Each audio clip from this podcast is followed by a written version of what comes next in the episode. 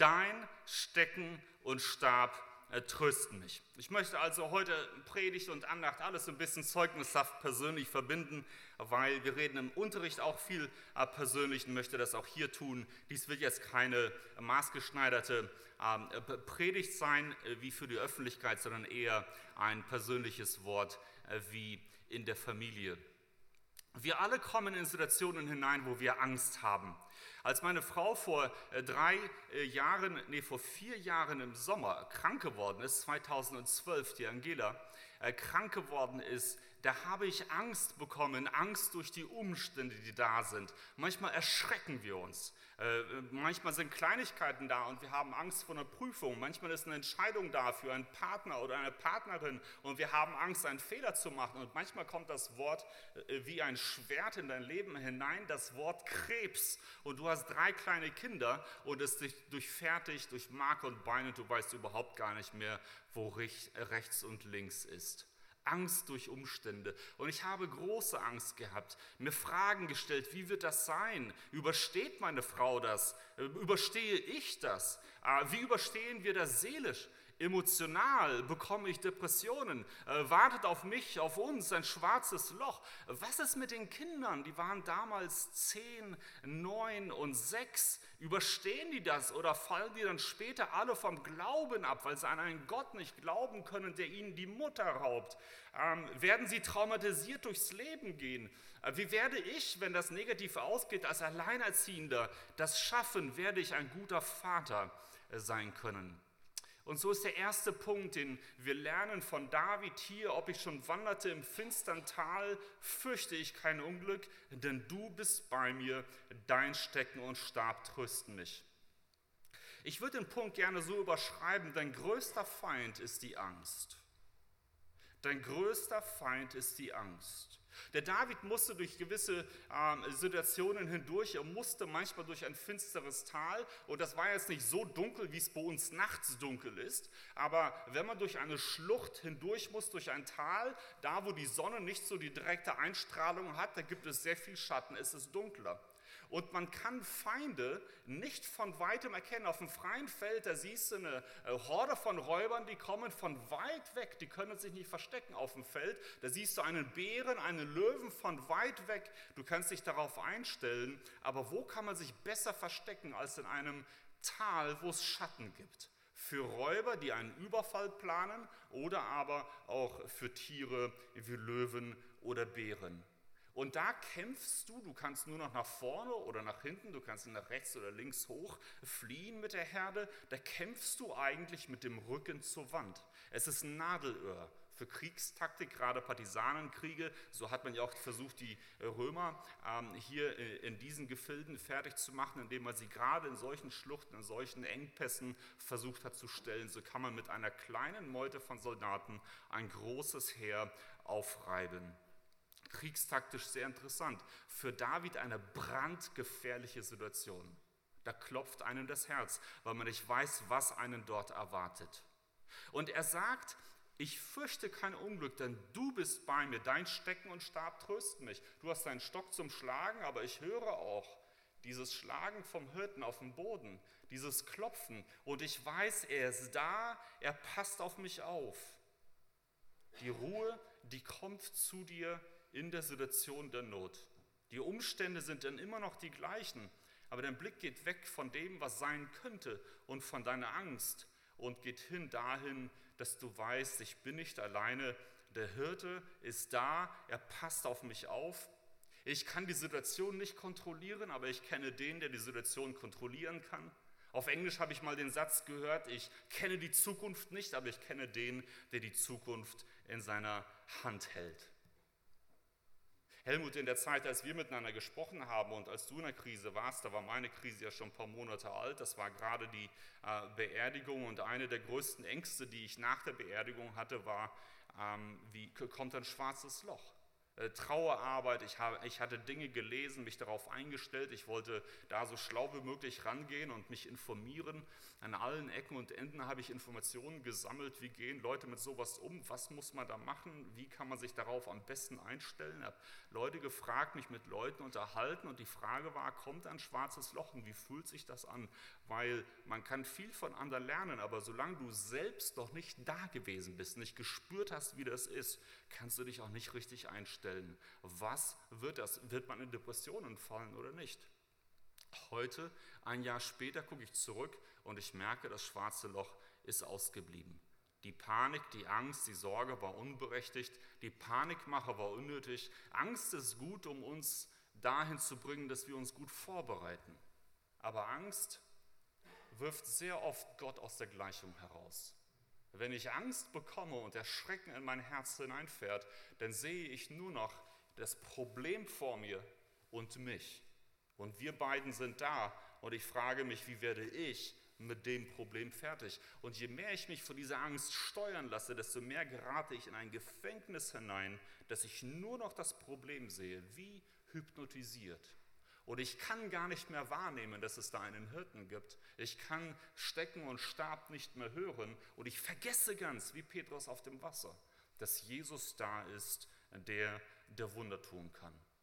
Und deshalb ist für mich im Nachhinein, wenn ich zurückblicke, muss ich sagen, diese Zeit, die drei Jahre der Trauer, während Angela gelebt hat, und dann das Jahr danach, ist eine Zeit, die ich keine Wunsch, wünschen würde. Das ist eine schwere Zeit. Es ist eine Zeit, die einen äh, durchrüttelt, eigentlich alles durchrüttelt, was man gedacht und geglaubt hat bis dahin. Das würde man keinem wünschen. Aber auf der anderen Seite muss man doch sagen, es war nicht so schlimm wie die Angst vor dem, was hätte noch passieren können. Der eigentliche Feind, der größte Feind ist die Angst. Und ich möchte euch heute Mut machen. Ich möchte euch Mut machen mit meinem Zeugnis, mit dem Zeugnis von Helmut, mit den Zeugnissen, die ihr alle in eurem Leben schon tragt, wo ihr Erfahrungen gemacht habt. Da hatte ich Angst und hat, Gott hat trotzdem durchgetragen. Ich bin durchgekommen und heute stehe ich hier. Wir wollen aus diesen Situationen lernen und wir wollen mit David zusammen sagen, ich will in Zukunft ganz bewusst der Angst die Tour zeigen. Wenn die Angst kommt, dann will ich das nutzen, um mich vorzubereiten, aber ich will nicht in das Gefängnis hinein, dass ich nur das Problem sehe, das Herz beginnt zu pochen und dass ich den Hirten vergesse. Jesus ist da, ich kenne die Zukunft nicht, aber ich kenne den, der die Zukunft in der Hand hält. Und er hat gesagt, dass er mit uns gehen wird, dass jedes Problem, jede Auseinandersetzung, jede Versuchung, die in unser Leben hineinkommt, 1. Korinther 10, 13, so bemessen ist, dass wir es ertragen können. Also er hat das Maß geschneidert. Es ist nichts, was dich treffen wird, was ein zu viel für dich ist. Wenn es dir zu viel vorkommt, dann nur deshalb, weil du den Hirten vergessen hast und wie hypnotisiert auf die Angst guckst. Und deshalb lass uns nicht darauf achten, wie groß das Problem ist, sondern eher, wie groß unser Hirte ist. Das Problem, das wir haben, ist, dass wir die Angst groß werden lassen und dann wird das Problem groß und wir vergessen, wie groß und stark der Hirte ist. Habe ich Angst vor Tod in der Zukunft? Bis dato hatte ich niemanden gesehen, der im Sterbeprozess ist. Ich hatte niemanden begleitet und ich hatte auch niemanden direkt sterben sehen. Dies war das erste Mal, dass ich direkt so als erster dann auch da war, wo jemand gestorben ist. Die Angst schwindet dadurch, dass man die Erfahrung gemacht hat. Die Angst schwindet auch dadurch, dass man weiß, was einen danach erwartet. Aber die Angst schwindet erst recht, weil man weiß, wie groß Gott ist, was er alles an Hilfe zur Verfügung stellt. Und so kommen wir zu, zu dem nächsten Vers, zu Vers 5. Dort sagte David, du bereitest vor mir einen Tisch im Angesicht meiner Feinde. Und überschreiben möchte ich das mit dem Satz, die Hilfe kommt in der Not, nicht nach der Not. Wenn wir so richtig im Problem drin sind, dann denken wir, oh Herr, mir geht's so schlecht, bitte mach, dass das Problem weggeht. Ich habe Angst, bitte mach, dass das Problem verschwindet. Löse mein Problem. Und Gott möchte, dass wir Ruhe finden vor ihm, ohne dass sich die Umstände verändern. Er möchte groß werden in dem Problem. Er möchte, dass wir lernen, wie der sinkende Petrus, dass wir auf dem Wasser ihm vertrauen und nicht im Boot ihm vertrauen. Viele von uns binden das Glück Und die Lösung und die Erlösung, die von Jesus kommt, daran, dass Jesus unsere Probleme aus dem Leben schafft. Und danach habe ich wieder ein friedliches und gutes Leben und alles ist okay. Und Gott ist dazu da, diese Probleme wegzunehmen, damit es mir wieder gut geht. Aber das ist nicht das, was der Psalmist hier sagt. Er sagt, du bereitest vor mir einen Tisch im Angesicht meiner Feinde. Die Feinde werden da bleiben und die Probleme werden da bleiben. Die Frage ist, ob du an diesem Tisch mit Jesus feiern willst. Wir werden nicht darauf warten, dass die Probleme verschwinden. Jesus will dir jetzt schon einen Tisch bereiten und er bietet dir das an. Und er bietet dir die Hilfe an in der Not, nicht nach der Not. Der Lösung ist nicht, dass Jesus uns ein problemfreies Leben beschert, sondern dass er die Probleme da lässt, aber dir in der Situation all das gibt, was du brauchst, um gut durchzukommen. Und das haben wir erlebt. Wir haben Hilfe erhalten von allen Seiten. Äh, Hunderte, wenn nicht Tausende von Menschen bis nach Amerika und bis nach China haben für uns gebetet. Wir haben Unterstützung gehabt, Gespräche gehabt. Ich kann mich erinnern, dass ich, als ich die Schocknachricht bekommen hatte, war Dietmar und danach der Heinrich die ersten da, die mich besucht haben, in Tränen. Das war nicht einfach, aber wir haben geredet und wir konnten austauschen und wir konnten beten. Ich habe viel Trost bekommen. Wir haben Spenden bekommen, Menschen, die uns unterstützt haben. Ähm, dann ist es auch so gewesen, dass als wir den Plan hatten, mit meiner Frau umzuziehen nach Deutschland, da war der Gedanke eigentlich der, dass man näher am BSB ist, dass ich nicht mehr so viel fahren muss und das von ihrem Arbeitgeber her okay ist. Und drei Wochen vor unserem Umzug nach Deutschland hat sie die Krebsdiagnose bekommen. Und sie ist dann operiert worden, direkt an der Lunge. Und wir wussten damals noch nicht, dass es tödlich enden wird. Und wenn man da an den Punkt zurückguckt, dann sieht man, wow, wir haben gedacht, wir ziehen nach Deutschland, damit wir den Dienst besser ausführen können. Aber Gott hat uns nach Deutschland geführt, weil er wusste, dass diese Krebsgeschichte in unser Leben kommen wird. Und er hatte Dinge geplant, er hatte Dinge vorbereitet, er hatte das Grundstück direkt in der Nähe vom BSB geplant, sodass wir Unterstützung haben können, dass die Helfer kommen können. Ich habe vier Engel gehabt, Krankenschwestern aus der dritten Klasse, die ganz besonders uns geholfen haben und die Angela auch gepflegt haben und da uns unter die Arme gegriffen haben, dass wir alle Hilfe bekommen haben für die Kinder, die wir brauchten. Und das ist in diesem Kontext mit der BSB-Familie passiert. Im Nachhinein denkt man, wow, das war clever geplant. Das haben wir damals aber gar nicht gewusst. Aber es gab jemanden, der das schon gewusst hat und der hatte im Voraus die Hilfe geplant und bereitgestellt, noch lange bevor das Problem in unser Leben hineinkam. Und dann haben wir uns angefreundet, Jahre bevor Angela krank geworden ist, mit der Familie Wendland, die das Pflegeunternehmen führen. Und so ist Albert Wendland ein persönlicher Freund heute. Und er hat dann dafür Sorge getragen, dass Angela eine erstklassige Weltklasse-Pflege bekommen hat und als sie verstorben ist, einen top gepflegten Körper hatte. Gegen den Krebs konnte man nichts tun, aber gegen alle anderen Leiden, die man im palliativen äh, äh Stadium haben kann, äh, da konnte man viel tun und da haben sie das Beste getan. Überall da, wo wir Hilfe brauchten, hatte Gott lange bevor wir das Problem erkannt hatten, Menschen zur Verfügung gestellt und Menschen in unser Leben gebracht, damit wir alles bekommen haben, was wir brauchten. Und das ist etwas, wo wir Gott heute Danke sagen wollen. Und dann, wenn ich diesen Psalm dann lese, in Vers 5, du bereitest vor mir einen Tisch im Angesicht meiner Feinde, dann bedeutet das nicht, du wirst erst glücklich sein oder Gott kommt erst in dein Leben, wenn die Feinde alle weg sind. Nein, nein, Gott kommt in dein Leben, während die Feinde noch da sind.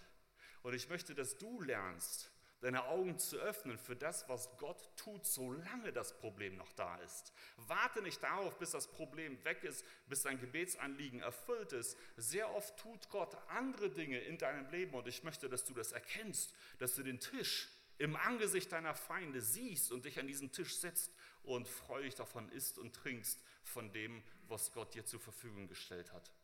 Dann sagt äh, David, du salbst mein Haupt mit Öl und du schenkst mir voll ein.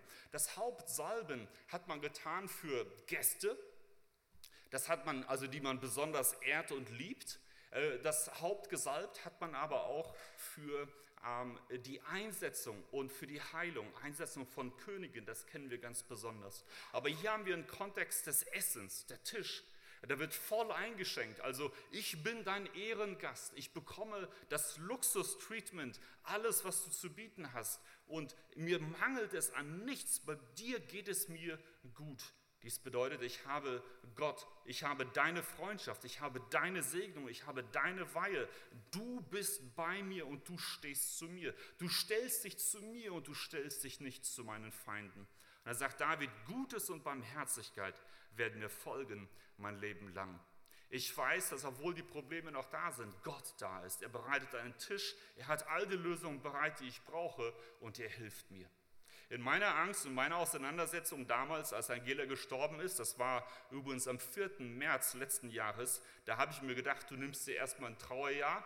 Du wirst wahrscheinlich in diesem Stress sowieso nicht klar denken können, nicht, dass du da bei der Partnerwahl noch irgendwas falsch machst und dein Leben verrunzt ist. Also klar denken kannst du nicht, wart mal ab.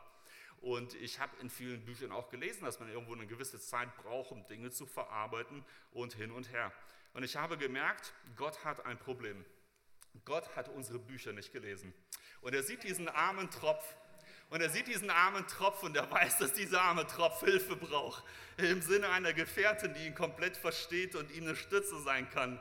Und Gott sagt sich, bam, da hat er die Hilfe.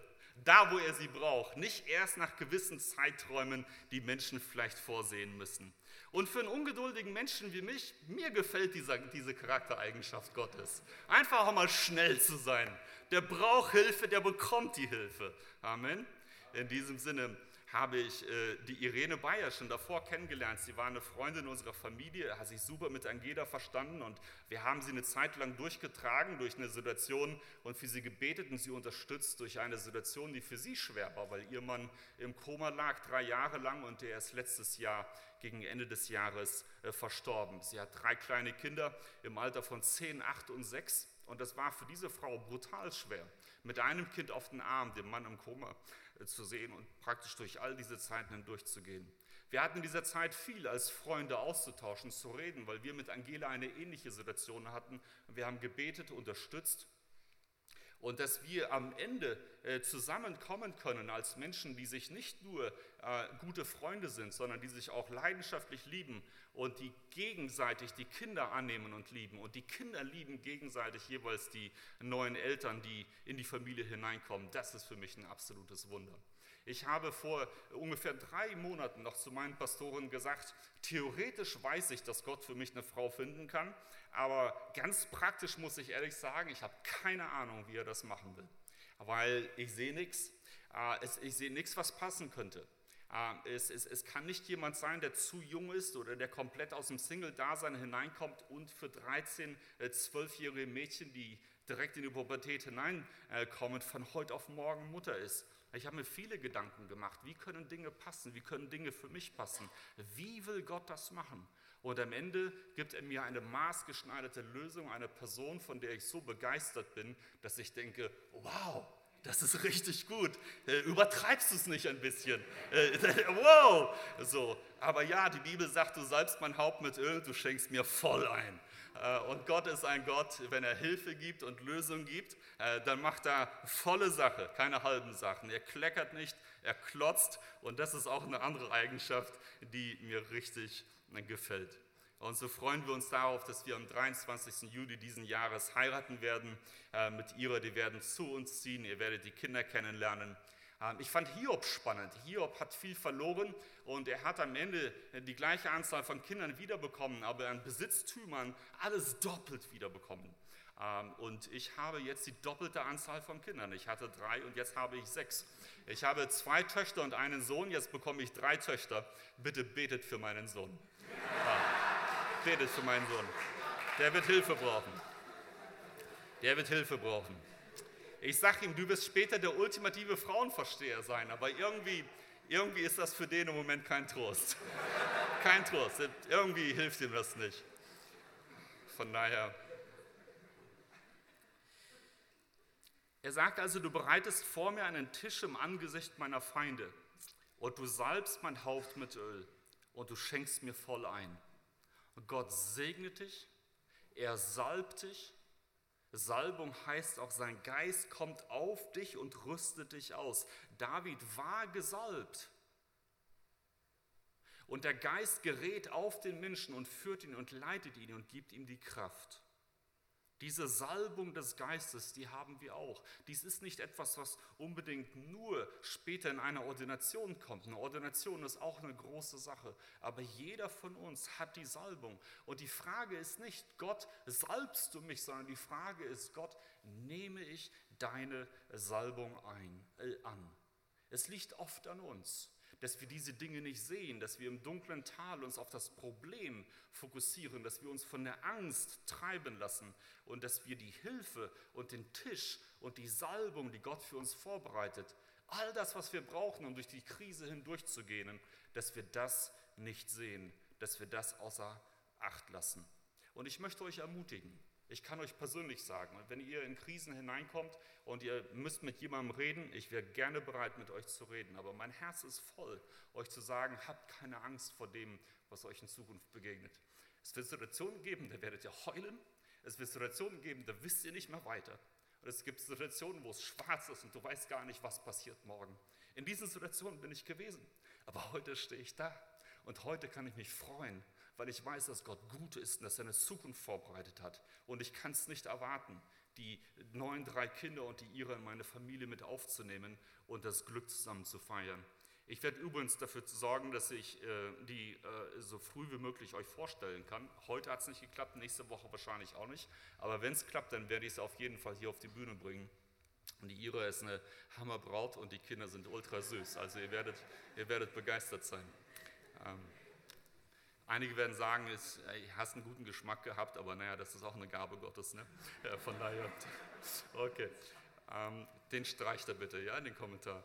Der letzte, der letzte Punkt, der letzte Punkt. David sagt am Ende, und ich werde bleiben im Hause des Herrn immer da. Der letzte Punkt ist der, Gott ist dein Glück. Ganz am Anfang, wenn man in eine Krise hineinkommt, dann ist das Denken so, ha, Gott, wie kannst du mir das bloß nehmen? Das macht mich total unglücklich. Oh Gott, bitte, schenk mir das, was du mir gerade nehmen willst. Das kannst du doch nicht machen, weil dann bist du doch kein lieber und guter Gott. Oh Gott, du beantwortest mein Gebet gar nicht. Wie kannst du nur? Oh Gott, da sind ja noch drei Kinder, wie kannst du denen das antun? Und dein Glück konzentriert sich darauf, etwas zu behalten für dich, weil das dein Glück ausmacht. Was reife Christen in solchen Situationen lernen, und ich sehe das in David hier, ist nicht nur zu lernen, dass man in der Situation den Tisch und die Hilfe Gottes hat, Stecken und Stab im finstern Tal und im Angesicht der Feinde den Tisch, sondern auch zu lernen, dass selbst wenn Probleme da sind und selbst wenn man Verlust erlebt, am Ende des Psalms ist die Freude nicht die, Gott hat all meine Probleme weggenommen. Am Ende des Psalms ist die Freude die, ich werde wandeln in deinem Hause immer da. Am Anfang haben wir uns wie angekettet an eine Sache, wo wir denken, oder ein lieber Mensch oder eine Situation, wo ein Verlust droht in eurem Leben. Und unsere Panik ist die, dass wenn wir das verlieren, sind wir unglücklich. Und vielleicht ist es genau das, was du brauchst, um Platz zu schaffen in deinem Herzen für Jesus, weil Jesus dein Glück ist. Ich sage damit nicht, dass jeder, der etwas verloren hat, dieses Problem hatte, jemand vergöttert hat. Ich sage auch nicht, dass das das Problem bei mir gewesen ist. Aber trotzdem ist die Erfahrung die, und das sehe ich in diesem Psalm, dass wenn man durch solche Stress- und Trauersituationen hindurchgeht und Gott darin erlebt, und wenn man bei Gott bleibt und nicht in Verbitterung von ihm weggeht, dass am Ende die große Lektion die ist, dass das Glück nicht darin hängt, dass Gott dein Gebet so erhört hat, wie du das wolltest, sondern die große Lektion ist die, zu sagen, Gott ist mir nahe gekommen, ich habe ihn viel besser kennengelernt und meine Freude und mein Glück und mein Shalom, Friede, den ich in meinem Herzen spüre, obwohl es da draußen noch Herausforderungen gibt, den lasse ich mir nie wieder nehmen. Gott ist am Ende dein Glück und nicht die Erhörung deiner Anliegen. Und deshalb ist das etwas, wo wir uns auch korrigieren müssen. Wenn wir beten und kämpfen und wir merken, Gott scheint die Dinge nicht zu erhören, dann können wir nicht über Jahre hin einfach sagen, ja, Gleichnis von der bittenden Witwe bettle einfach weiter. Es gibt Dinge, die vielleicht gar nicht im Willen Gottes sind. Es gibt Dinge, wo wir vielleicht dazulernen müssen, wo wir loslassen dürfen und wo Gott uns in diesem Prozess auch leiten kann. Am Ende werden wir gewinnen und wir werden verlieren. Aber der Name des Herrn, der soll am Ende gepriesen sein. Und wir wollen mit David sagen können, ich werde wandeln in deinem Hause immer da. Mit dir will ich durchgehen. Ich habe dich in dieser Krise gewonnen, obwohl ich einen Menschen habe gehen lassen müssen. Diese Ruhe, die man mitnehmen kann in Situationen, die ungeklärt sind, dieses Bewusstsein zu sehen, dass Gott Hilfe gibt, während die Probleme noch da sind, um durch diese Situation hindurchzugehen. Und das Glücksgefühl zu haben, dass man dadurch bekommt, dass Gott mir nahe gekommen ist. Das ist ein Erbe, was ich mitnehme aus dieser Zeit. Und ich möchte es euch ans Herz legen.